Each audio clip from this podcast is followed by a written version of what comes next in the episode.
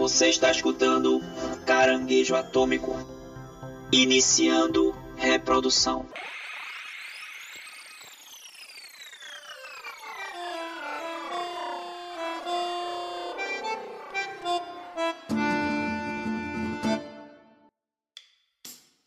E aí, chuchus! Estamos começando mais um caranguejo atômico. Dessa vez para falar aí sobre uma coisa que a gente adora, né? Que são as animações da Pixar. A Pixar que lançou agora uma animação, né? É, recentemente aí o Luca. Então depois aí da belíssima experiência que a gente teve com Soul, agora a gente teve uma outra experiência com a Pixar mas será que é boa? Não sei. Não sei, não sei. É o que a gente vai descobrir hoje aqui os nossos coleguinhas. Tudo bem, pessoal? Como é que vocês estão? Estou aqui com vocês, meus amigos, meus queridos, meus parceiros. Olha, mudou aí, chega, chega eu me perdi agora. é. Guilherme Gomes e só fui eu que fiquei procurando Nemo? Podia ter uma brincadeirinha, né? Podia. Aqui é Paulo Silva e olha, assim como o Guilherme também, só foi ele que ficou procurando Nemo, só fui eu que notei que a introdução, a música tema aí do filme, ela lembra ali o comecinho do tema de Midgard do Final Fantasy VII. What? Porque toda hora que começava o piano, Rapaz. eu jurava que ia começar o tema de Midgard, mas depois mudava. Então prestem atenção aí nesse comecinho do tema do filme. Pô, vou assistir de novo agora só pra prestar atenção nisso, velho, porque Passou batido. eu também, eu também. Pausa aí o podcast pra eu ver, porque eu também passei batido. E olha que Final Fantasy VII é um xodó, viu? É um querido, é um querido. Presta atenção, é no pianinho. Na, na subida do pianinho é a mesma subidinha do começo da música, do tema de Midgard do Final Fantasy VII. É. Eu, toda hora que começava, eu ficava, não acredito. Tá muito, é, é, muito igual, lógico. O resto da música é totalmente diferente, mas esse trechinho é muito igual. Então comente aí se Paulinho tá delirando ou não nas Sim. nossas redes sociais aí, viu?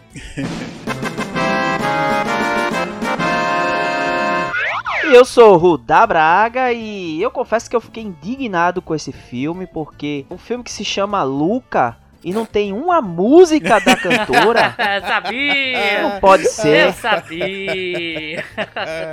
não pode ser. Eu ainda fiquei até o final esperando aí um tô nem aí, tô nem aí, e não rolou, velho. É nem uma referenciazinha, né, na dublagem, nem isso. É, coitado. Exato, uma falta de respeito com, com a profissional. Ah, mas eu acho que tem um motivo, viu?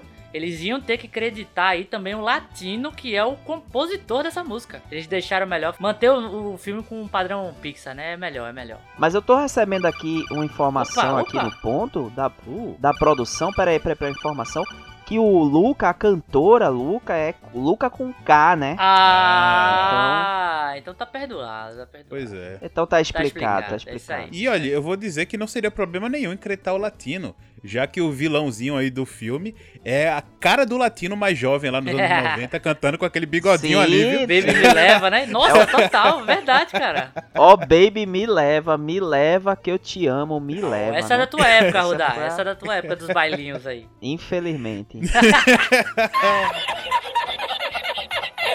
Mas é isso, pessoal. Antes da gente começar a nossa resenha aqui, é, eu queria lembrar para vocês que para ouvir a gente pelo Amazon Music, pelo Spotify, pelo Deezer, pelo Google Podcast, pelo Apple Podcast, tem também o Castbox, né? E tem o nosso site caranguejoatômico.com, nosso site maravilhoso que você entra, escuta os nossos podcasts e acha também os links das nossas redes sociais, que são o nosso Instagram, arroba Caranguejo Atômico Podcast, nosso Twitter, arroba Caranguejo AT, nosso YouTube, youtube.com.br Caranguejo Atômico, e também a nossa Twitch, onde temos lives diárias, twitch.tv barra Caranguejo Atômico. Segue a gente lá. Maravilha!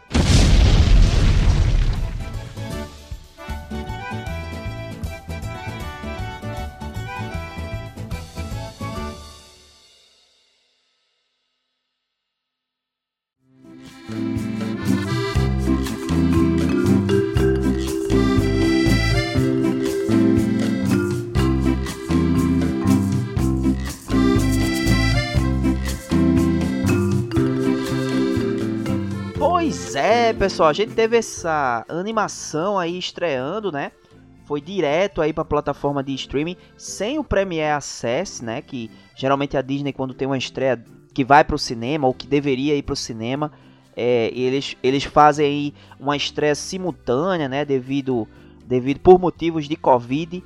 Então a gente já teve esse mês o, o Cruella. E eu acho que eles ficaram com pena aí dos nossos bolsos, né? E decidiram lançar o Luca diretamente na plataforma de streaming. Hum, É, Será? Será que foi isso mesmo? eu acredito que sim, porque o longa ele tinha data, né? Se especulava muito ele ter Hum. ir pros cinemas. E eu acho que como eles já tinham esperado muito e tinham essa coisa da Cruella ter estreado, né? Que eu acho que era a grande estreia desse, Desse mês, né? né, da, desse mês. Eu acho que era um pouco muito, né? Lembrando que vai ter Viúva Negra em julho. Isso, então, quem tá nos Exato. ouvindo em junho, agora no final de junho, começo de Em julho 2021, vamos, vamos datar. de 2021, Como exatamente. diz meu querido Senhor Aranha, datando esse podcast. Que pode ter ouvintes do Isso. futuro aí, diretamente do futuro. Pois é, então, na semana que vem, você que é do futuro aí, a próxima semana a gente já vai ter. é, quer dizer, essa semana. É, na próxima semana mesmo. A gente já vai ter a estreia da Viúva Negra, né? Então, que vai ser no Premiere Access. E cada vez que a gente tem que pagar pelo Premiere Access é mais 70 reais. Pois é. Então, é bem salgado. Eu acho que o pessoal ficou com pena da gente e decidiu lançar esse, esse look aí diretamente no streaming. E eu queria saber de vocês, vocês gostaram do longa? É um longa bem diferente, né? Conta a história aí. É, é, ele, ele usa um pouco da mitologia ali, de monstros marinhos. E Luca é um, é um rapaz que tem medo de ir pra. Ele é um monstro marinho, tem medo de ir pra superfície, né? E de conhecer as pessoas, justamente porque ele tem a aparência de monstro marinho, e mas tudo muda quando ele conhece é, o Alberto, né, que é um amigo dele, e que convence ele a ir pra superfície. Na superfície, eles acabam tendo uma aparência de humano, né, se transformando em humanos. O Alberto é o grande parceiro dele, mostra as coisas aí do, do mundo, né? Faz o Luca perder o medo, né? De, de, de sair pra superfície.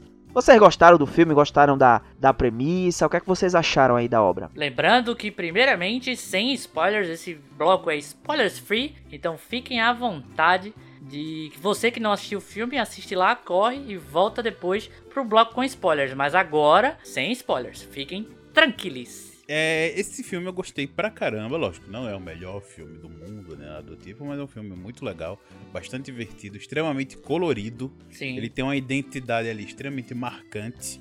Se você vê algum tra- alguns traços ou até é, alguns, alguns quadros ali do filme, dá pra reconhecer pela estética do filme, ela é- realmente é bem única, que é o que a Pixar ela consegue fazer com maestria, isso é sem sombra de dúvida.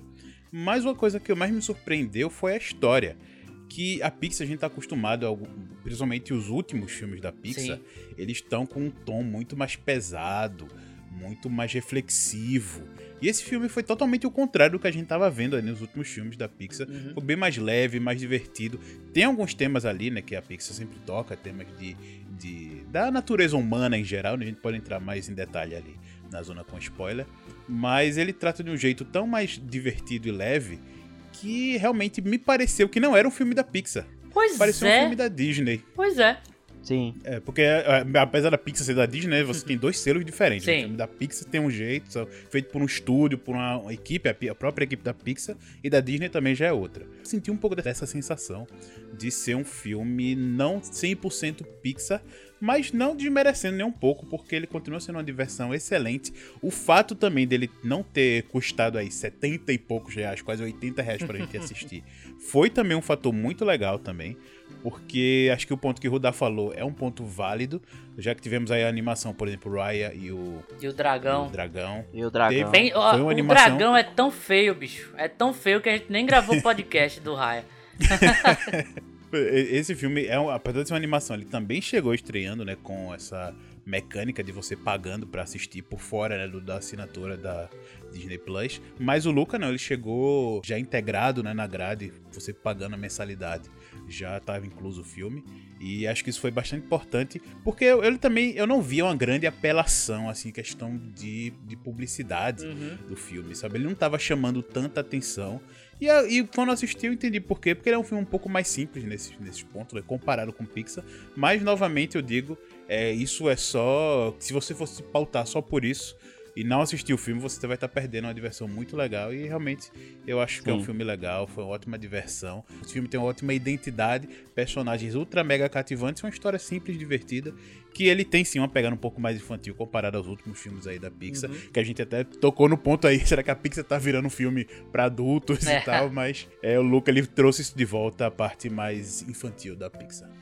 Pois é, velho. É... é engraçado isso, né? A gente foi de Soul, que se eu não tô enganado, ele também não teve custo adicional ali pra poder assistir. Não, não. Ele já tava no catálogo, tava né? no- é. quando veio. É verdade, é verdade. Então é muito engraçado você vir, talvez, do filme mais maduro da Pixar para o agora mais infantil do estúdio, ao meu ver, assim. Esse sentimento que Paulinho teve de que você pode ver que, cara, é Pixar, tem o selo de excelência dos filmes da Pixar, mas não tem aquele, aquela magia Pixar, né? Eu tava até falando com o Da em off é, mais cedo que eu senti que não tava vendo Pixar ali, velho. Em nenhum momento isso é algo que deixa o filme ruim, tá? Mas eu tive esse gostinho de. Velho, tá faltando alguma coisa pra dizer que esse Dar o filme é mínimo da uma Pixar. estranheza, né? É, cara, dá uma estranheza, assim. Eu, eu senti que tava vendo um filme selo Disney normal, assim, que também é uma excelência absurda, mas que. Não sei, eu, eu acho que também é, é pela pegada do estúdio nos últimos pelo menos 10 anos aí, de fazer filmes que a criança se diverte e o adulto se emociona, né? Eu, eu não sinto isso nesse filme. Acho que é um filme muito bonito, muito colorido, muito legal. É um filme que é cara da sessão da tarde, assim que o pai pode Sim. deixar seu filho assistir, ele vai se divertir. A premissa é muito simples, muito simples. É um filme muito simples que tem algumas coisas a dizer ali sobre amizade, sobre até questão de aceitação, a gente pode falar um pouco mais mais para frente, mas em nenhum momento ele é muito profundo em nada e é um filme é, bonitinho, é um filme legal, porém dá aquela estranheza de você pensar que é uma produção Pixar, sabe?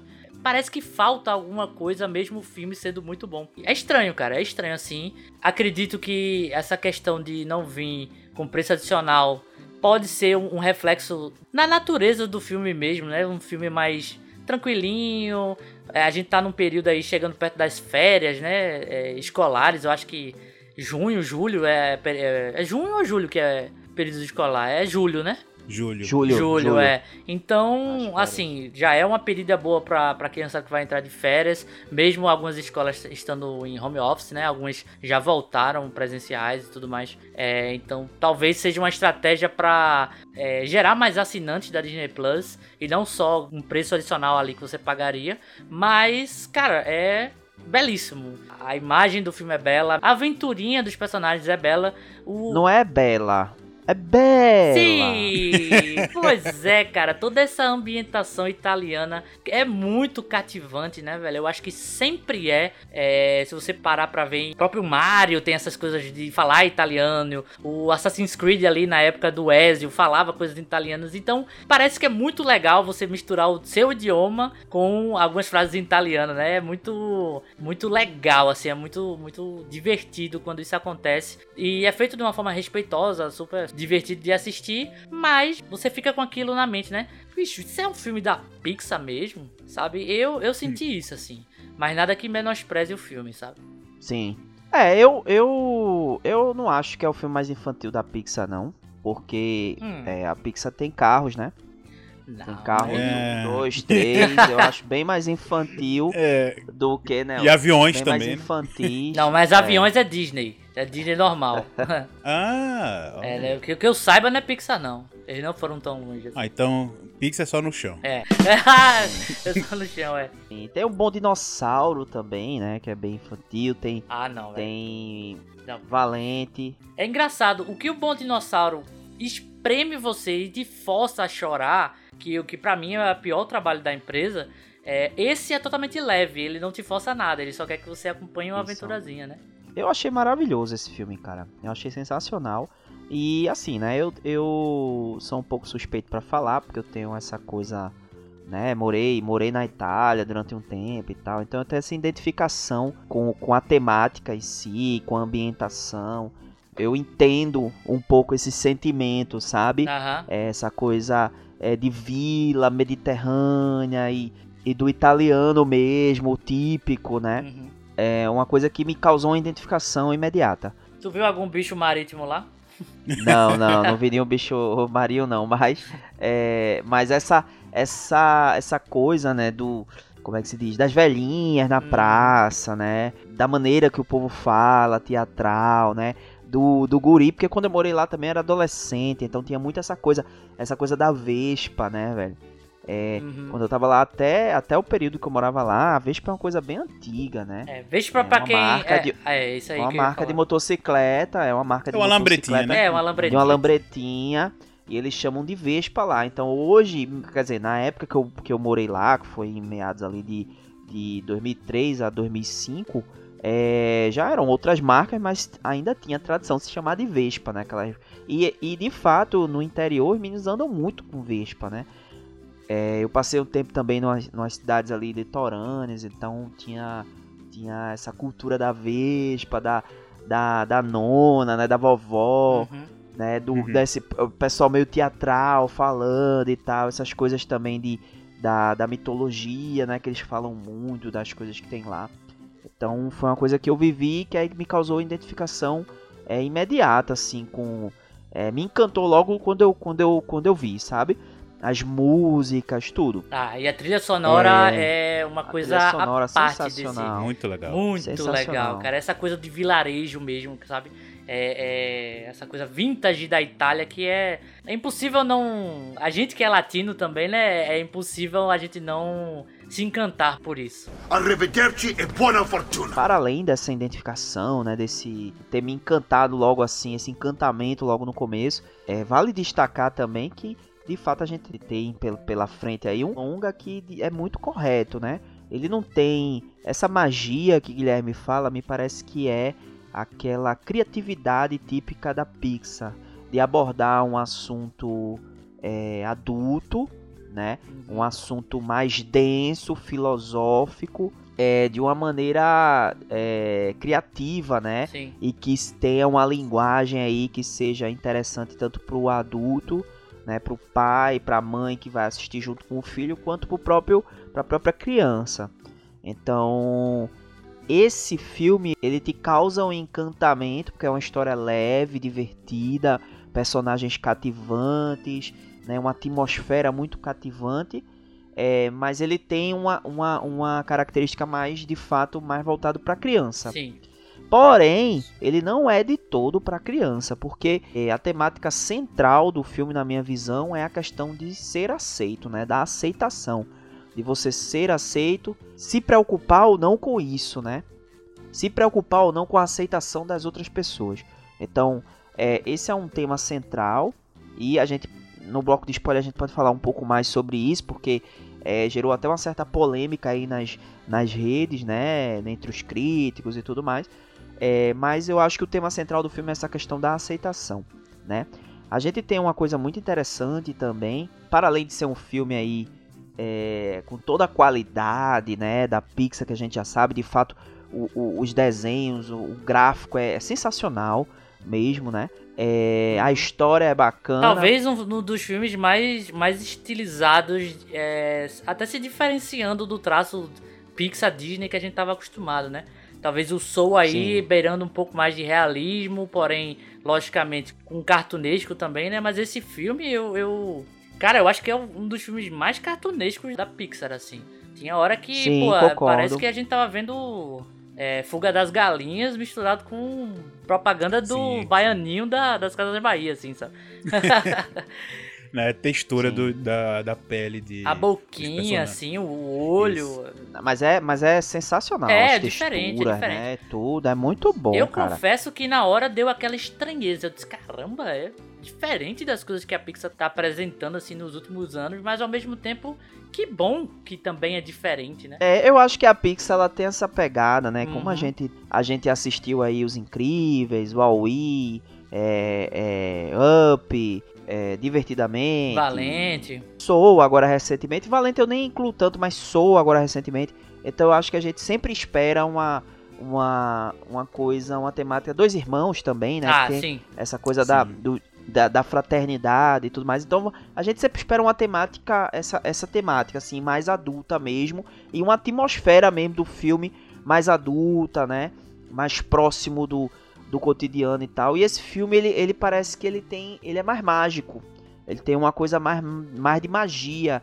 Não é uma coisa tão científica, é uma coisa mais mitológica, né? Não tem tanta filosofia, é uma coisa mais mesmo de sentimento, de, de, de, de textura mesmo, de, de encantamento, Até de né? ingenuidade no sentido puro da palavra, tudo é muito puro, até a violência que tem no filme, Sim. tem cenas assim um pouco mais violentas, digamos, é tudo muito puro, sabe? Nesse, nesse aspecto assim, me lembrou até é, os filmes da Sessão da Tarde mesmo, que a gente comentou em, um programa aqui, essa coisa meio Chaves também, de ser o vilarejo com suas regrinhas e os personagens fazem as coisas do cotidiano e, sei lá, pequenas brincadeiras são o centro de uma trama, sabe? Então, essa coisa mais inocente mesmo. Eu talvez um filme mais inocente, no sentido bom da palavra, assim, da Pixar, cara. É, apesar de ter um, pezinho ali brincando, né, com alguns temas aí bem de terror, estilo Lovecraft aí, né? Sério? Da... É. Qual? É. Assim, tô curioso agora. É, assim, o que eu vou falar, gente, não é spoiler, né? Porque a gente sabe que eles são criaturas do mar. Que isso já tá no trailer, nas pôsteres, né? Que eles, quando vão pra Sim. Terra, se transformam em humanos. E você tem num, um dos contos de Lovecraft, né? Que é a Sombra de Innsmouth. Hum ele conta a história disso, de um cara que vai investigar uma vila e nessa vila tem coisas estranhas. Ele olha para as pessoas e elas não parecem humanas, ah, são meio que sim. misturadas com, com criaturas tem uns olhos muito né? grandes. É, e aí você tem todo um mito de deles cultuarem um deus do mar. E aí tem toda essa mitologia de que tem pessoas que são híbridas, uhum. que são humanos, mas metade humano e metade disso, mas é aquele todo o terror de, de, de do Lovecraft, né? Que é tudo mental ali, nunca é real, nunca Sim. aparece um bichão na sua cabeça, na sua frente. É mais, tipo, ele viu por um ângulo errado. Eita, peraí, isso não é humano, mas quando olha direito é uma pessoa.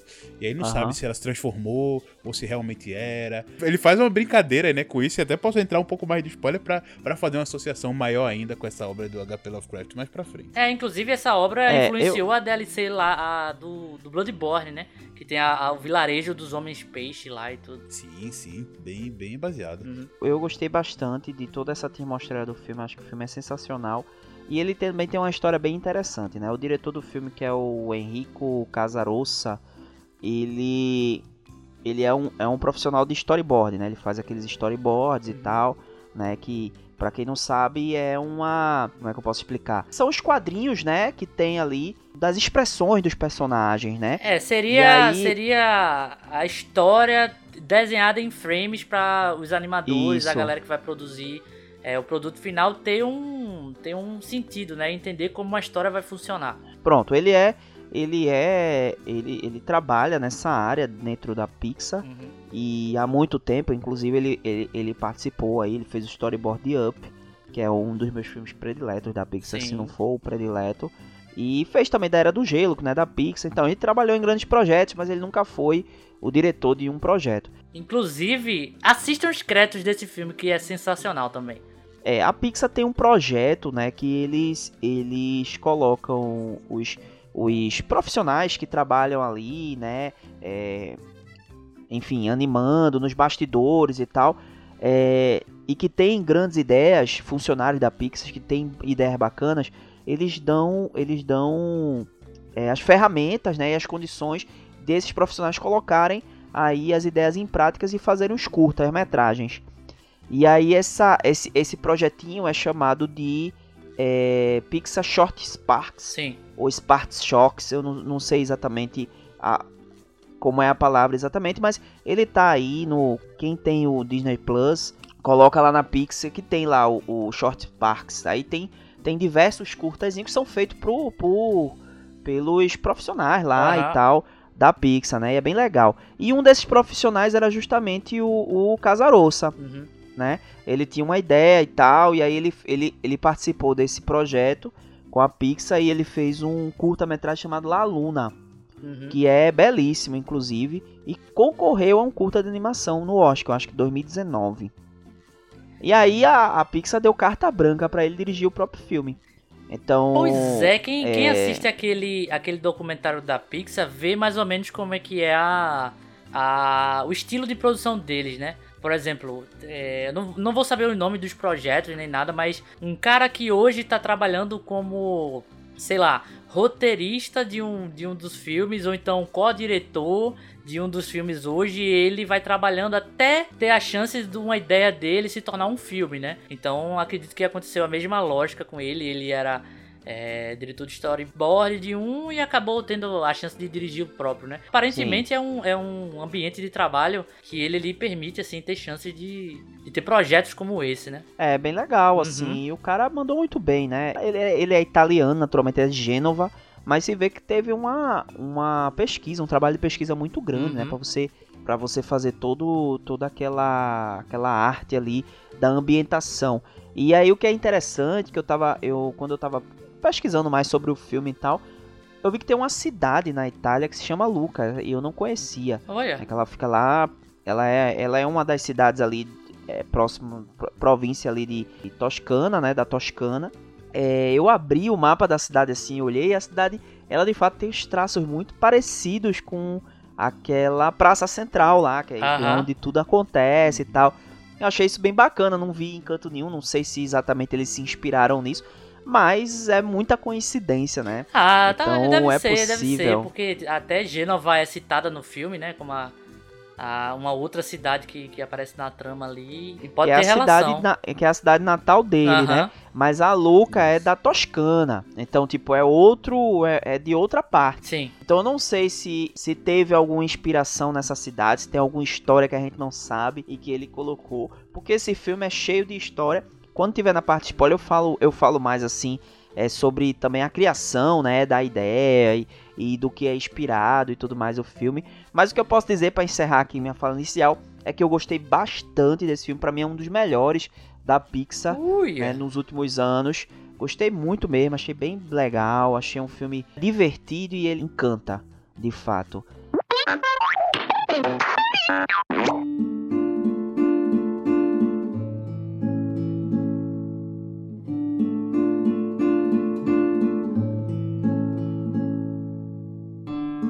Mas eu queria saber, que eu achei uma coisa interessante, que eu acho que é um dos temas centrais, eu falei de aceitação, mas, mas naturalmente o filme também é, aborda muito a amizade, né? Tanto a amizade entre Luca e o Alberto, como a amizade, a amizade entre Luca, o Alberto e uma outra personagem que, que aparece mais na frente. A Pixar tem muito disso, né? Ela fala sobre luto, tem um filme que, que é o Up, tem um filme sobre ali a relação entre irmãos, que é o, o Dois Irmãos, Dois Irmãos. logicamente. Você tem.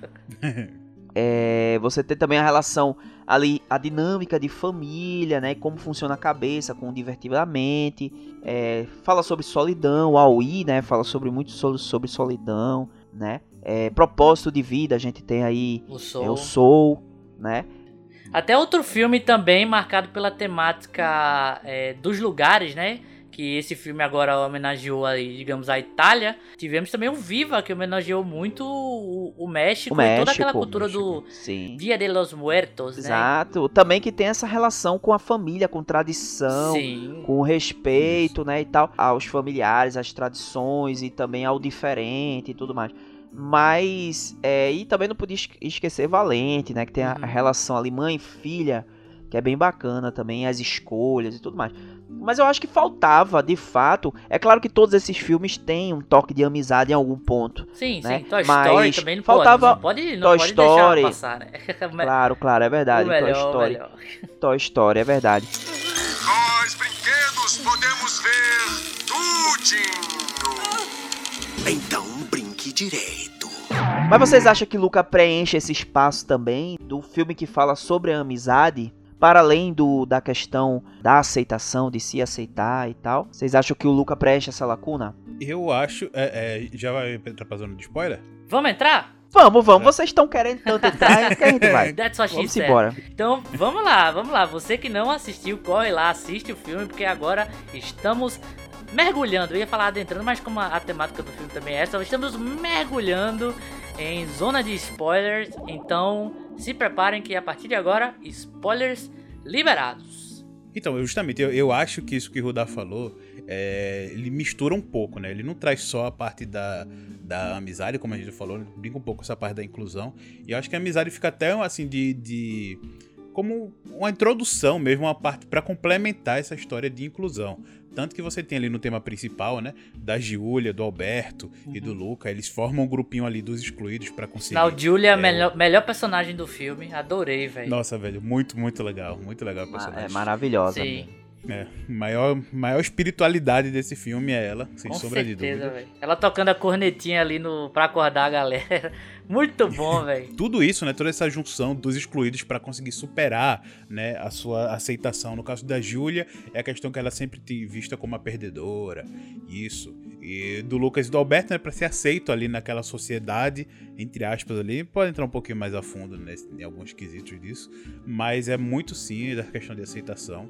E a amizade fica um pouco de, de um pouco de lado assim, ou mais para complementar e alcançar esse ponto. É um, mas eu acho que traz ali uma soma aos temas que a Pixar estava falando, né, da questão de amizade, ele consegue aprofundar esse tema de um jeito diferente, assim como outros filmes também tratam disso, mas de cada um do seu jeito único, e eles conseguem fazer o papel disso. Eu acho que eu vou ser mais o do contra aqui da, dos caranguejos hoje, velho. Porque eu senti que esse filme ele é muito soft de temática. Eu acho que tem a parte da amizade ali, lógico, inicial ali do, do Alberto com o Luca. Tem depois a, a Julia roubando a cena mesmo, fazendo o trio, né? Da, da parte da corrida lá, que é muito legal. Tem essa questão da, da aceitação também, de encontrar o seu lugar no mundo, que eu acho que pode ser uma temática que as pessoas se reconhecem e tudo, mas tudo isso muito soft.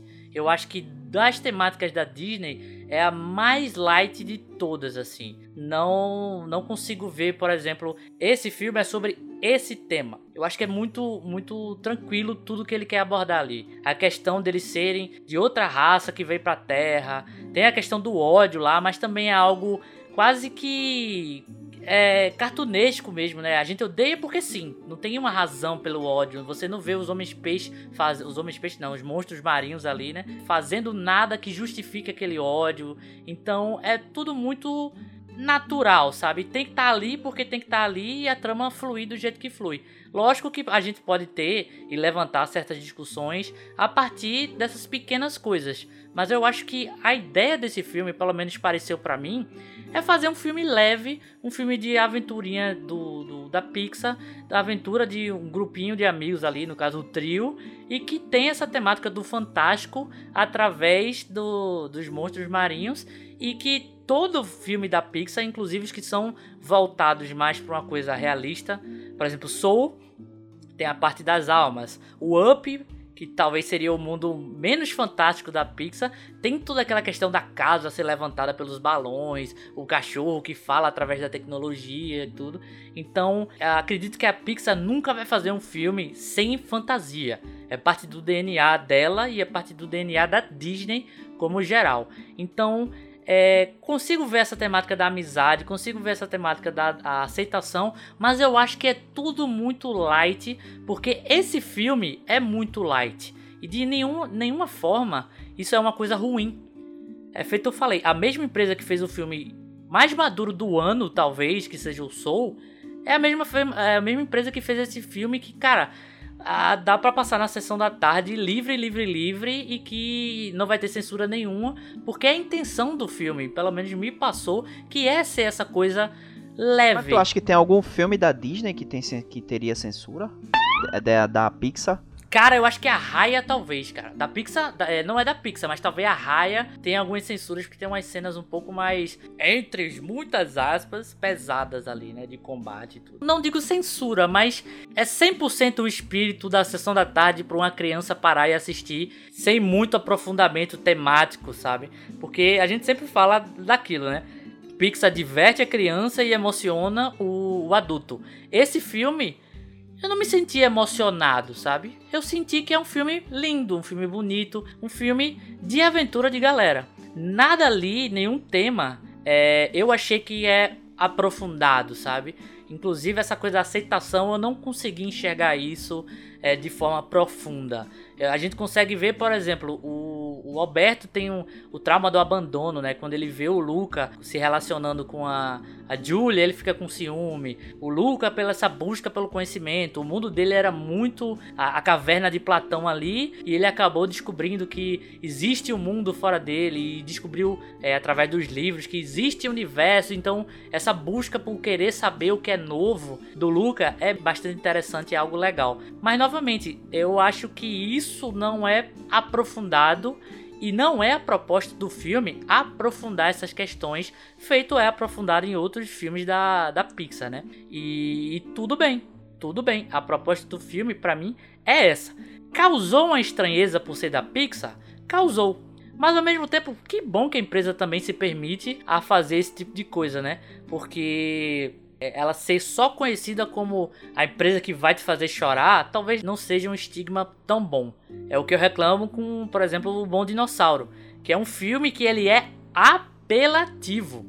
Ele quer te fazer chorar todo jeito, assim. Ele quer trucidar o seu coração de qualquer maneira. E eu não achei que ficou orgânico. Então, é justamente o contrário desse filme. Ele não tem, eu acho que a intenção de te emocionar pela intenção de emocionar. Eu acho que, por exemplo, pegou o Rudá de um jeito, por toda a vivência que ele tem, toda a história dele, a relação dele com a Itália. É, me pegou bastante essa coisa da galera, né? Do evento da turminha ali. Que é algo que eu gosto, é algo que eu gosto de assistir, é algo que eu vivi quando, quando era menor, assim, do, dos grupinhos brincar de esconde-esconde e tudo mais, e as pequenas aventuras ser grandes pra gente, né, quando a gente é pequeno, mas nada tão profundo e que eu diga, pô, a temática desse filme é essa, sabe? Eu acho que é um filme soft e não tem problema algum em ser soft. É, tá bom. Eu identifiquei, assim, essa questão justamente da. É, de você não julgar o livro pela capa, né, digamos assim. Uhum. Então a questão, a questão de aceitação, né? Eles são monstros marinhos e eles saem da água, viram pessoas e aí as pessoas ali que todas elas, né, têm essa, essa coisa mitológica de caça aos monstros marinhos. Inclusive no começo do filme tem uma cena muito interessante que é um, um monstro marinho ali que parece super assustador, né, para os dois pescadores que estão em cima, mas na verdade é um monstro inofensivo Aquele e é o tem um Alberto, mal né? Era o Alberto, é. Era o Alberto. Sim, sim. Então, é uma criança, né, e tal. E, e ali parece super assustadores para os pescadores que estão ali. E isso vai reforçando justamente esse mito, né, essa mitologia que o monstro é terrível e tal. Então, a moral da história, quando, quando você tem é, esses, essas duas crianças, esses dois mini monstros, né, que, que, que é, que vão para a superfície, convivem com os humanos e que criam né, um, um vínculo é justamente de é, não julgue as pessoas pela aparência, né? Você, você precisa conhecer essas pessoas antes de julgá-las. Essa é uma temática. A outra que eu acho que é muito grande é justamente emo, é, é fazer esse, esse, link com a amizade, né? E, e é, Luca é um menino que é, que é intro, introspectivo, é introvertido, na verdade, né? Ele vive debaixo da. é tímido, vive debaixo ali da saia da mãe. Ele é né? a cara do menino do muito- biscoito treloso, velho. É igualzinho, bicho. Sim. E aí ele leva muito em consideração o que a mãe diz e tudo mais. E. E aí quando ele conhece o Alberto, o Alberto é justamente o oposto, né? É impulsivo, né? Tá sempre ali tentando arriscar. E aí você tem muitas cenas ali de quase morte, que é o que acontece na infância de, todo, de, de todos nós, né? Todos Caralho. nós aí temos experiências de é, experiências de quase morte aí que a gente na, é- na época a gente não percebe, mas se você for refletir agora, né, por exemplo, eu subia em árvore pra tirar coisa de cima da árvore, podia eu cair, ter caído da árvore e ter morrido. Então, é, é justamente a impulsividade, né, e a inconsequência daquela dessa idade, né? É, nós somos É. pessoas marcadas por cicatriz no joelho. Se você não tem cicatriz no joelho ou nunca perdeu o tampão do dedo, você não tem meu respeito. Você é, é juvenil, é juvenil. Inclusive, eu tô ouvi o Rodar falando isso, coçando minha cicatriz na nuca, Olha quando aí. eu basicamente abri minha, minha cabeça quando eu era pequeno. Então, Sim, é assim, quase aí. morremos várias vezes. Cara, eu lembro de. É. No prédio que eu morava, tinha uma pracinha que tinha aqueles bancos de concreto, sabe? E eu sempre gostei de ficar pulando de um em um. Até o dia que eu errei a mira, né? E meus dois dentes de leite da frente saíram voando e eu fiquei tipo tiririca assim, banguelo, né? Na época que Tiririca era banguela. Sim. Só que é o contrário, né? Tiririca é banguela dos lados. Eu, eu fiquei banguela no, no meio, assim. a janela abriu. a janela janelona, abriu. assim, velho. Seus filhos, seus filhos de umas éguas, seus filhos de quem? Eu mato vocês, eu sou criminoso, seus bandidos sem vergonha. É, aí então é isso, assim, ele, ele faz essa coisa. E aí, se você, quando você vai pesquisar sobre o filme, e que você entende que o Henrico, o, o Henrico Casarossa, né, o, o diretor, ele faz esse filme se espelhando na infância dele, então aí você entende exatamente qual é a mensagem ali que ele tenta passar no filme, né? E, e percebe que tem de fato uma, que tem de fato uma temática, uma mensagem, né? É, o Luca é, é ele, né? Justamente essa representação. E o Alberto é um Alberto de fato que existe também, que é amigo dele. Uhum. Inclusive foi pra premiere do filme. Né? Ele convidou esse amigo, Alberto, para ir pra premiere do filme. Que é um cara que sempre. É, que era um moleque que era aparentemente destemido, que, que era impulsivo, que apaixonado, rebelde, né? Que, que era o oposto do que ele era naquela época. Então, é, essa história de amizade é, o- é um ponto central do filme. E aí também essa, essa coisa dos monstros marinhos, né? Essa cultura que se tem na parte onde ele cresceu ali, foi outra coisa que ele utilizou como mitologia para fazer o fantástico, né? Sim. E também passar uma outra mensagem muito clara, que é justamente essa de você aceitar o diferente, de você não julgar é, uma pessoa pela aparência, né? A aceitação própria também do próprio personagem, o próprio Luca, que tem dificuldade de se aceitar, né? E em, algumas, em, em alguns momentos no filme, né? Eu acho que no, no clímax do filme ali, ele nega, né? Ele nega quem ele é e ele nega o próprio amigo, porque ele, ele, ele, ele quer se... é, ele quer fazer parte ali de algo que ele não é, ele não é um humano, né? É, então ele quer fazer parte daquilo ali, ele acaba negando um amigo. Então fala muito disso mesmo.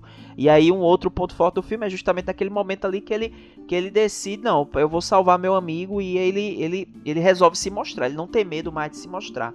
E aí ele, e ele se mostra como um monstro marinho e todo mundo vê e tal. E aí o que é muito interessante nisso tudo, que é que, que reforça ainda mais essa, essa questão da mensagem, é justamente a, a figura do pai da Júlia, que de fato eu concordo com vocês, é, é uma personagem fantástica, né? E uma das melhores mesmo personagens. É, inclusive, o pai da Júlia é um personagem direto tirado daquele do curta que você mencionou mais atrás, do Luna. É um, é um personagem que ele tá no conto. Ah, que onda, não sabia tá não. nesse filme. Que massa, velho. Eu adorei a parte que ele fala, ah, o monstro comeu meu braço. É não, eu nasci sem. eu achei do caralho, velho. E aí ele, né, que conviveu, que aparentemente é um, é um, é um cara assustador e tal, né? Gigante, calado, caladão e tal, sem um braço. É, e aí ele, ele defende os meninos porque ele teve a oportunidade de conhecer, né, durante, Sim. o, durante aquele período. Então, eu acho que o filme tem essa, essa temática, é central. E eu não acho que seja soft, não. Acho que é bem, bem, bem forte isso. Agora, o filme, ele é tão é, é, mágico, ele lida tanto com, com essa coisa da experiência, né, pessoal do, do diretor, o diretor colocando ali, é, é quase como se a gente voltasse ali na infância dele, né, é, e, e, e visse ali uma história dele, assim, ele contando a história tão emotivo que, é, de fato, a gente tem essa sensação que o filme é leve, não tem nenhuma temática central, ele é, é meio diluído, assim, né, é, mas é belíssimo. É uma outra coisa assim que eu, que, que eu acho interessante destacar é que esse filme ele, ele foi produzido ali de 2019 e 2020. Eles começaram a produzir o filme. E, e ele convidou toda a equipe de produção do filme para a casa dele na Itália. E esse pessoal ficou lá durante um tempo, né, experimentando mesmo, saboreando ali a vida italiana, né, dentro da comunidade. É, ele, ele trouxe o pessoal para ter essa experiência, né? Por Então- sinal, velho, eu fiquei com a vontade de comer macarrão assistindo esse filme. porque, puta É, que o macarrão ao pesto, né? Ele faz ali, é feito ali, velho. Deu- Deu fome real, velho. É maravilhoso. Eu li sobre isso, mas é, claramente eu tive uma identificação, mas na hora eu não teve o estalo. Eu depois eu fui pesquisar sobre isso e de fato entendi de onde é que eu tinha visto. Mas ele tem uma inspiração em, em- no é, no estúdio Ghibli, né? Cara, total. Total. Muito. Eu assisti o filme pensando nisso. É um filme que tem uma característica muito forte do Miyazaki, cara, do, do DNA do estúdio Ghibli, que é aquela coisa bucólica, é aquela coisa do interior, da pequena vila, que tem o fantástico, porque o Japão também sempre tem essa coisa, essa identificação com o fantástico, mesmo muitos filmes do Ghibli sendo, sendo muito pé no chão, né? Muito a realidade bucólica do, do Japão e as experiências do, do Miyazaki e dos outros diretores também. Mas eu senti muito isso, velho. A galera até brinca dizendo que o, o estúdio Ghibli é a Disney do Japão, mas eu acho que agora teve uma influência inversa, né? Sim, com certeza. Que é muito, cara, é uma mistura assim de. de. Serviços de entrega da Kiki com. com Ponyo, sabe? E meu amigo Totoro, Aham. sei lá, esse sentimento do. Cara, que bom que você falou isso, Dá, porque é, é algo que eu também senti. Tenho certeza que Paulinho sentiu também. Inclusive, pessoal, assistam os filmes do Ghibli, tá na Netflix. Então corre lá pra assistir porque é simplesmente maravilhoso, cara. Então, é, esse filme agora eu também senti DNA, que é uma coisa que também tem nos filmes do Ghibli, que é essa simplicidade, sabe? Essa coisa da, que, que Simplicidade. tem uma temática, mas é muito simples, não é nada carregado. E essa coisa, cara, essa coisa de se lançar ao desconhecido, é, de experimentar, né? Você tem uma. é, a figura sempre de um jovem, né? Experimentando, Sim. conhecendo coisas novas, né? E se conhecendo também. Então, é, isso é muito Estúdio Ghibli, O cara. que é curioso, porque geralmente o estúdio Ghibli é o humano conhecendo o fantástico. Aqui a gente tem o ser fantástico conhecendo o humano. E é bem legal isso, cara. Exatamente. É bem legal essa Muito inversão aí. bacana. E, a- e, assim, para além do estudo Ghibli, também na- naturalmente ele tem algumas referências clássicas, inclusive uma delas é bem, uma dessas referências é bem é direta, né? A juíza do, da competição de triatlon que eles participam se chama Mastroianni, que é uma alusão direta ao o grande ator italiano, né? O, o Marcelo Mastroianni. né, Um ator lendário aí, clássico da, da Itália ali dos anos 60, 70. Uhum. É, E aí ele faz essa ligação, esse link direto, né? É, E com outros filmes também. Ali tem alguns filmes do cinema italiano, né? Com certeza é, tem algumas coisas eu, eu Que a o- gente não o pescou, Paradi- né? Que a gente não conseguiu pescar. Não, mas tem o Cine Paradiso. Eu consegui pescar logo o Cine Paradiso ali, né? Que tem essa coisa da criança, do olhar infantil sobre as coisas, né? E a atmosfera interiorana, né? Andar de bicicleta. Sim. Então tem muito ali de Cine Paradiso, mas tem outras referências também em outros filmes italianos. Inclusive, outra referência aí do, do Ghibli que eu lembrei agora é que o nome da cidade é, é Porto Rosso, né? E o, o Ghibli tem um, um filme chamado Porco Rosso. Isso, do grandíssimo aviador. Exatamente, o Miyazaki é, é completamente apaixonado por aviação e ele tem um filme, inclusive o cara é italiano também, né? A temática ali é Itália e Inglaterra ali, mas mais Itália, da, da coisa do, do aviador, do explorador, que é um porco, né? E é o Porco Rosso e o nome da cidade é Porto Rosso. Então eu tenho certeza que é uma referência ao Ghibli, inclusive uma homenagem Não também. tem como não ser. Não tem como não ser, cara, não é possível. Não tem como não ser, sim.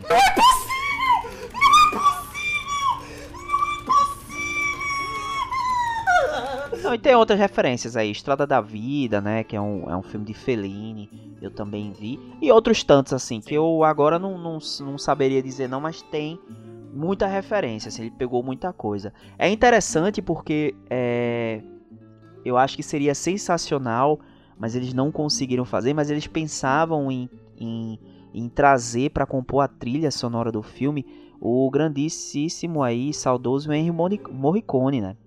É, Mas Hum. terminou que terminou que é, ele morreu, o Ennio morreu e tal, e não rolou. Mas seria sensacional, né? Se tivesse. Nossa, seria incrível, velho. Uhum. seria seria incrível. incrível. Agora, Paulinho falou da referência de Lovecraft, que ia aprofundar mais no bloco com spoilers. Eu tô curioso pra Paulinho falar, velho. Não, é que, por exemplo, na, na- aqui na reta final do, do livro, né, você descobre que tem esse. No andar do livro, você descobre que tem esse culto das criaturas do mar se misturando com as pessoas, né, do, do vilarejo. Por isso que você tem essas pessoas que têm uma aparência diferente e tal. Uhum. E no final do filme, ele meio que. Eles são aceitos ali pelo pessoal da vila. Sim. E, e meio que vai acontecer. É, é, é uma versão lúdica desse final, da reta final ali desse conto do Lovecraft. Que é Sim. basicamente você vai ter ali uma. Quem sabe futuramente uma população híbrida do- de humanos com criaturas do mar.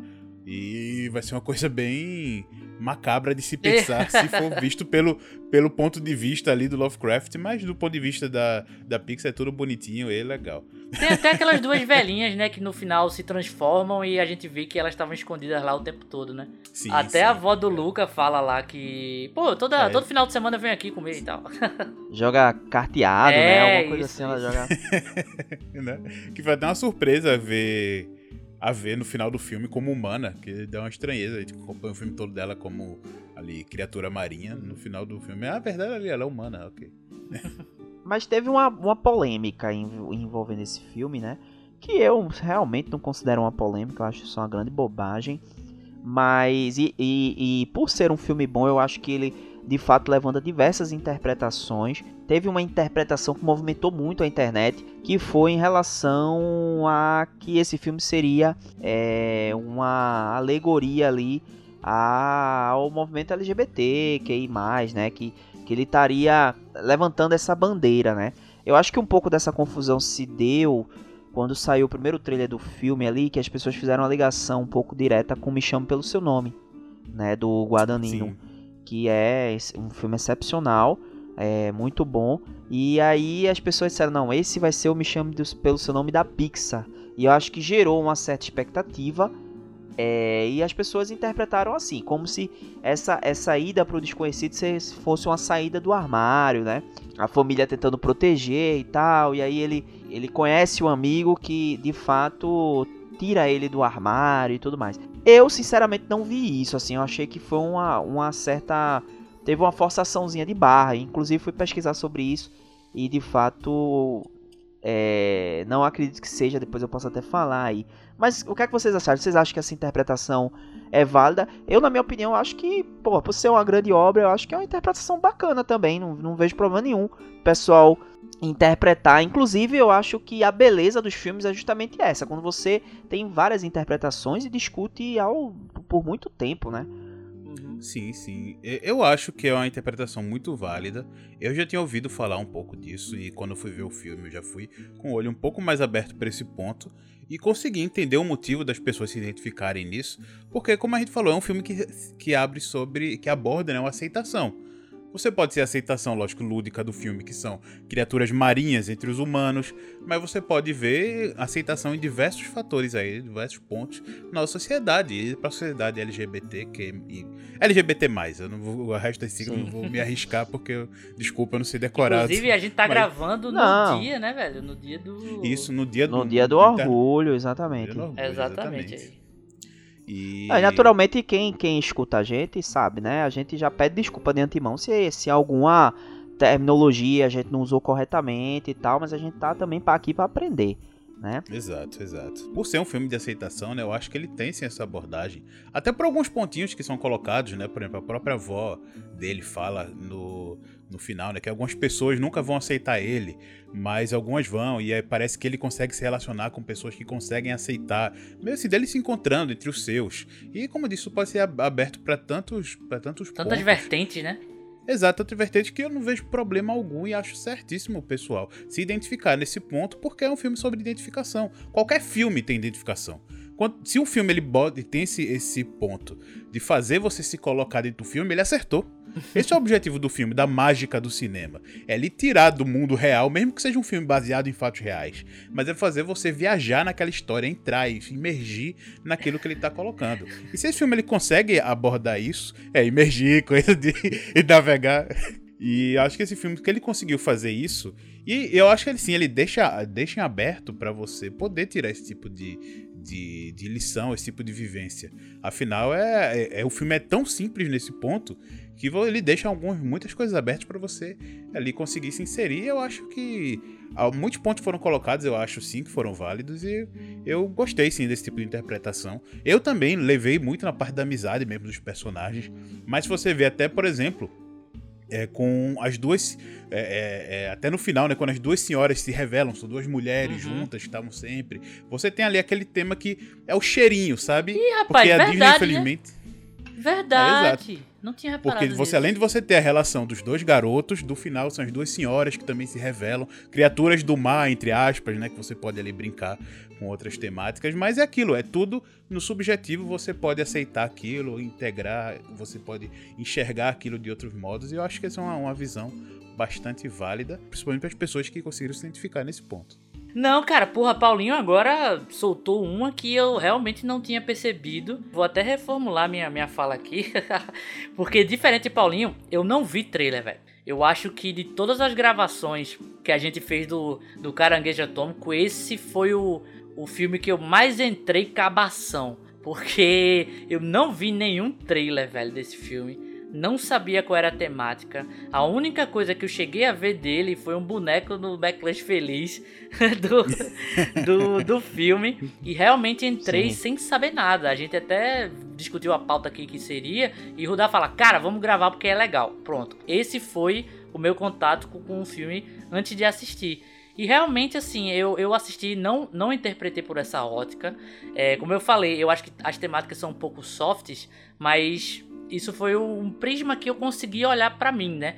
Eu acho que ele fala muito mais dessa ligação da amizade, da coisa mais bucólica do interior, dessa, desse sentimento mais nostálgico da sua infância, mas que é, agora até pelo, pelo que o Paulinho falou das senhoras e tudo, pô, acho que pode ser levado à interpretação sim, cara. Acho que você pode interpretar aquilo, né, velho? Como é uma alegoria, é algo que, que é muito intimista no, no na questão da interpretação. Eu acho que as pessoas que sentiram-se abraçadas é, com essa temática, tudo ok, sabe? É, mas também, por exemplo, o, sei lá, o estrangeiro pode ser uma alusão ao estrangeiro. A gente sabe que é, é, a Itália talvez nem, nem tanto, mas outros países da Europa são muito fechados para a questão dos imigrantes, então pode ser uma alusão a isso, pode ser uma alusão é, a, aos homossexuais, né, a toda a galera LGBTQI+, aí, é, não sei se falei certo, perdão, mas pode ser uma alusão a isso, pode ser uma alusão a o diferente mesmo, né, a gente que é nerd, quantas vezes na nossa infância a gente às vezes foi olhado de uma maneira diferente por gostar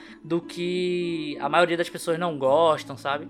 É, então, se a carapuça se viu, se viu pra todo mundo aí que se, que se sentiu abraçado por essa possível temática, né? Então, é, acho que não tem problema nenhum. Porém, eu assistindo o filme não, não tive esse sentimento tão aprofundado, né? Eu, eu consegui mais entrar por essa questão do, do lúdico mesmo, de uma criatura fantástica ali e suas amizades que ele gerou. Por exemplo, na, na parte que o Rudá falou ali que ele se aceita como monstro para poder salvar o amigo, eu interpretei um pouco mais inocente mesmo, né? De que, tipo, independ... ele, ele vai se revelar para salvar o amigo e, e não tem muita coisa a ver com o fato dele ser um monstro ou não. Ele tá fazendo ali um ato de coragem, né? Mas lógico, entendo que interpretou de outras formas. Mas para mim o filme funcionou muito mais de uma forma ingênua é, do, que, do que outros filmes da, da Pixar, assim. Pra mim ele funcionou, funcionou mais dessa forma. Sim. Vocês acham que vale uma, uma- um segundo filme? É, me parece que no final ali fica meio aberto, né? O, o Alberto vai. O, o Luca vai estudar junto com a Júlia, né? O, o Alberto fica e tal. Mas é, ficou uma coisa meio aberta. Ficou história aí, pano pra manga aí pra desenvolver numa, numa possível sequência. Vocês acham que rola? Vocês acham que tem, é, é, tem história pra contar ainda? Tem, tem. E eu já pensei num assim que Eita! terminei, o- Fanfic. terminei de assistir. Fanfic. Já, já pensei numa coisa aqui que pode ser uma coisa muito, muito divertida, né? Porque você tem ali no final a deixa, né? Com o Lucas indo pra Luca. Gênova estudar. tu falei, tá falando É, o Luca- Lucas direto. Lucas. Eu até escrevi, né? Acho que no, no nosso, no nosso grupo do WhatsApp eu escrevi Lucas também. o Luca, né? Ele vai estudar em Gênova junto lá com a Gília. E, e o, o- e o Alberto fica na vila, né? Provavelmente junto com os pais e aquelas senhoras, e provavelmente outros seres marinhos ali, como agora a vila já conhece eles, talvez vão começar a se integrar ali com aquela. Sim, isso é mostrado no- nos créditos, né? Por isso que eu falei mais cedo pra assistir os créditos, porque justamente essa, esse DNA de concept art que a história continua através do. A gente sabe o que acontece através do. do dos créditos, né, velho? Que é algo, inclusive, que o Ghibli faz em quase todos os seus filmes. Você vê o que Isso. acontece com os personagens através dos créditos subindo ali. E promete toda essa integração do- dos personagens e tal. Só que você tem ainda ali, né, o papel ali do vilão. Ele termina ali o filme meio que puto, porque ninguém, porque ninguém tá, tá, tá vindo atacar os monstros e tudo. E provavelmente ele vai ficar ali o excluído da vila, né? Já que todo mundo ali meio que aceitou as criaturas. E talvez tenha uma, uma continuação dele, dele se desenvolvendo, se relacionando com as pessoas. E talvez o Visconde trazendo pessoas de fora pra caçar os monstros, pra tentar é, desvendar a farsa. E aí o Lucas lá na. Luca, o Luca lá em Gênova, vendo pela TV a investigação e ele tem que voltar pra cidade pra tentar ajudar eles e tal. Então já consigo ver uma trama aí Olha. muito mais envolvendo o, o vilãozão ali do vilãozinho do filme, né? O vilãozinho do filme, meio que querendo revanche ali com as criaturas, trazendo figuras de fora de poder, talvez exército, polícia, Porra! investigadores. Não, assim, mas é- é- o que eu digo é tipo de é exército de Varginha mesmo, sabe? Tem de Varginha caiu, tem um, Ah. tem criaturas lá, eles vão lá, nós temos que pegar aqui os espécimes e levar pra estudar, sabe? E temos que ver o que, que tá acontecendo. Vai ser um Stranger Things, né? Isso, isso é bem, bem nesse ponto. Eu, eu acho que pode ter.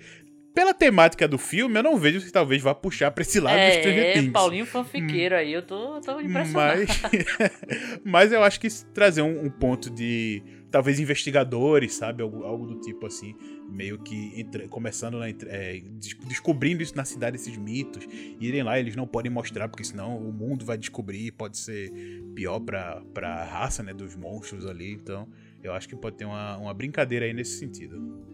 Então, eu acho que continuação. Agora com a. A Pixar já tem é, algumas continuações, né? São poucas, porém. Tem suas continuações ali que tem gente que gosta, tem gente que não gosta. Eu, particularmente, gosto das continuações de Toy Story, logicamente. E da Universidade dos Monstros, né? Que é, na verdade, um prequel e não uma continuação. Ah, mas de resto, assim, carros, as continuações são meio meia boca e tudo. Não, Carros é horrível primeiro. é, é. Mas, não, o primeiro é legal, o primeiro é legal. É. Eu, eu gosto, eu gosto.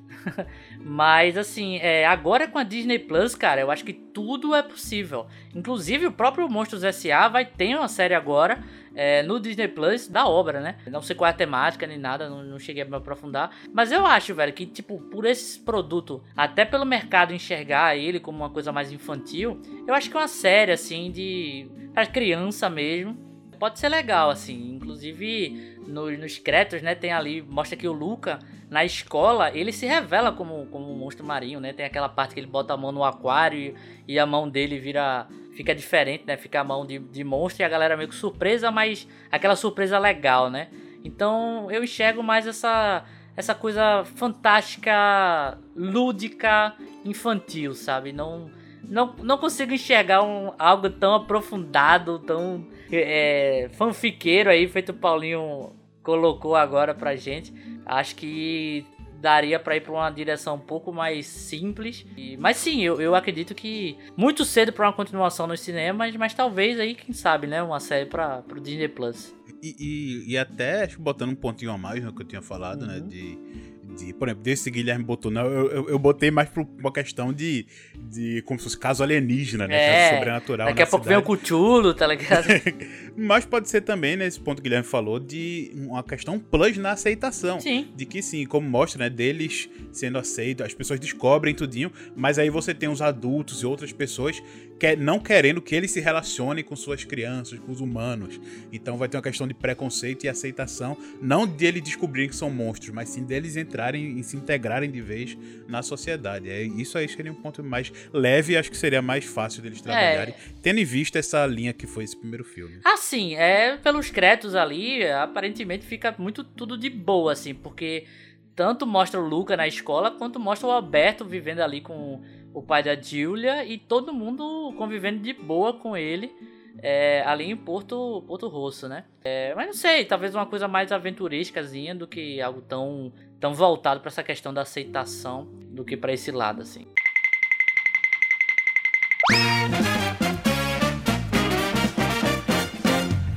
Então agora tá no momento aí das notas em patolas. Quero saber aí qual é a nota que vocês vão dar pra Luca. Bem, Luca, como a gente já falou aqui, né, ele é um filme divertido, leve, tem essa temática totalmente lúdica E é um filme extremamente divertido. Uh, recomendo todo mundo 100% aí assistir. E eu tenho certeza que você vai se divertir. As pessoas mais novas vão se divertir, os mais velhos. Por ser a qualidade Pixar, ele consegue, não vai lhe, envolver talvez com um tema mega profundo, mas com esse tema de aceitação que tem sua certa profundidade e que vai, vai abraçar aí várias pessoas que, que, se identificam com essa temática, então eu acho uma coisa muito divertida, muito importante também. Uhum. Então eu deixo aí, sem sombra de dúvida, uh, uns 8,5. 8,5 eu acho bem legal. 8,5 aí para Luca, filme divertidíssimo. E aquelas patolinhas ali que estão em formato de mãos humanas porque saíram do mar. E Nossa, é um que pouco, bizarro. É um pouco perturbador. Eu não quero comer é, exatamente, isso, eu falei isso, um pouco perturbador, então esquece. Corta, corta, corta. Eu falei sem pensar. Eu não quero essas patolas no meu prato. Não, não, não, não, não, não. Mas okay, agora okay, ficou okay. registrado aí, velho. Que coisa absurda. É, eu amei esse filme, achei esse filme sensacional. Pra mim é um dos melhores da Pixar. Queria também é, é, evidenciar aí todo o trabalho que foi feito, né? Tanto pelo Henrico, quanto o diretor, quanto é, pela equipe dele, que fizeram um trabalho sensacional. É interessante também, até eu nem falei durante, durante o pod, mas uma coisa muito interessante também é que eles gravaram, esse, esse filme foi produzido e, e, e feito é, durante a pandemia. Então todo o trabalho de dublagem, é, os atores, eles tiveram que fazer em casa, né? Uhum. O que é muito interessante. É, e foi feito um trabalho sensacional. Eu, eu, dei uma olhada também na versão. A dublagem nacional tá sensacional. Tá, tá muito sempre, boa, cara. né? Muito boa. Tá muito... E eu também dei uma olhada na dublagem em inglês, né? E Na verdade, achei... não é dublagem em inglês. É. Para os curiosos aí da, que gostam desse mundo de dublagem e tudo, é voice acting.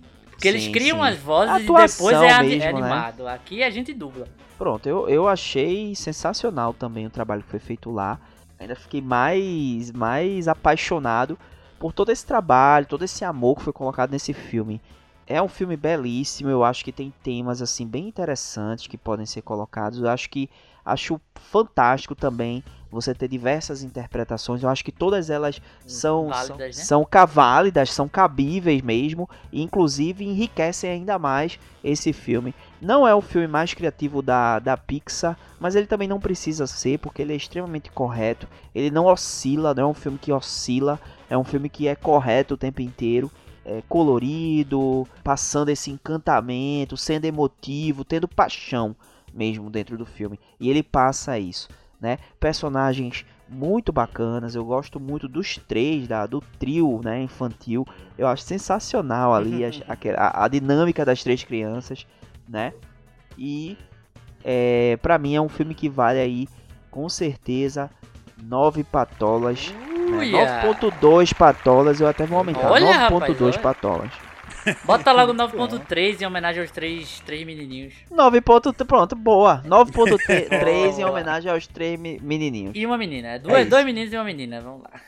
Isso. Boa. Eu também gostei bastante do filme, apesar de eu achar o filme menos DNA da Pixar, né? Essa coisa mais reflexiva que te leva pra, pra outro naipe de, de reflexão mesmo, apesar de você estar vendo uma, uma bela animação. É, eu achei ele o menos DNA Pixar, mas não tira de jeito nenhum o mérito do grande trabalho que foi feito, cara. É um, é um filme que tem um design um pouco diferente do que a gente tá acostumado e que bom que seja assim. Ele é muito mais cartunesco, ele é muito mais lúdico e embora tenha essas interpretações todas que a gente falou durante o programa, é um filme também muito puro. Então, se você quiser realmente desligar o seu cérebro e ver uma boa história ali, estilo Sessão da Tarde, uma, uma história que remete às coisas da infância, a gente aqui que teve a oportunidade de brincar na rua, brincar debaixo do prédio, essas coisas, é algo muito nostálgico, muito gostosinho de se ver. E esse filme traz isso com, com maestria, cara, muito, muito legal. Design dele é belíssimo, a- as músicas eu acho que são encaixadas com quase perfeição, assim, é tudo muito, muito orgânico e muito bonito de, de se escutar e de se ver, mas é, eu fiquei com aquele gostinho de, pô, velho, é um filme da Pixar e tal. Talvez é uma coisa que pros próximos filmes a gente tenha que que tirar mais esse peso do que a Pixar tem que emocionar a gente. Ela tem que fazer um algo que a gente fique pensando e refletindo depois. Pode também ser só uma história legal que a gente vai acompanhar aí durante uma hora e meia, uma hora e quarenta. É, e se divertir também. Então, para mim, eu dou umas patolas aqui especiais do mar. Eu dou oito patolas. Eu ia dar menos, eu ia dar menos, confesso. Eu ia dar sete e pouco Ah. por aí. Mas como o papo da gente sempre é enriquecedor e hoje não é diferente, vocês me conquistaram aí. Eu, eu, eu vou dar aí para esse filme charmoso, assim como o idioma italiano é charmoso. Umas oito patolas maravilhosas, deliciosas, bem legais. E com, com menos pozinho de pizza, porém ainda muito gostoso. Porém ainda muito bom. Então, oito patolinhas aí para Luca. Beleza. Então é isso, né, pessoal? Estamos terminando mais um programa. Foi sensacional Sim, aí. foi bem legal, cara. Gostei legal. bastante, é, tanto pelo filme como pelo, pela conversa. Sim. Excelente. Então é isso, até a próxima, pessoal. Espero que tenham gostado aí do pod. Tchau, tchau, pessoal. E vai pro inferno, Bruno. Arrivederci a tutti. Espero que eu tenha falado direito ainda. Falou, falou. falou Aê, tá boa, boa, boa.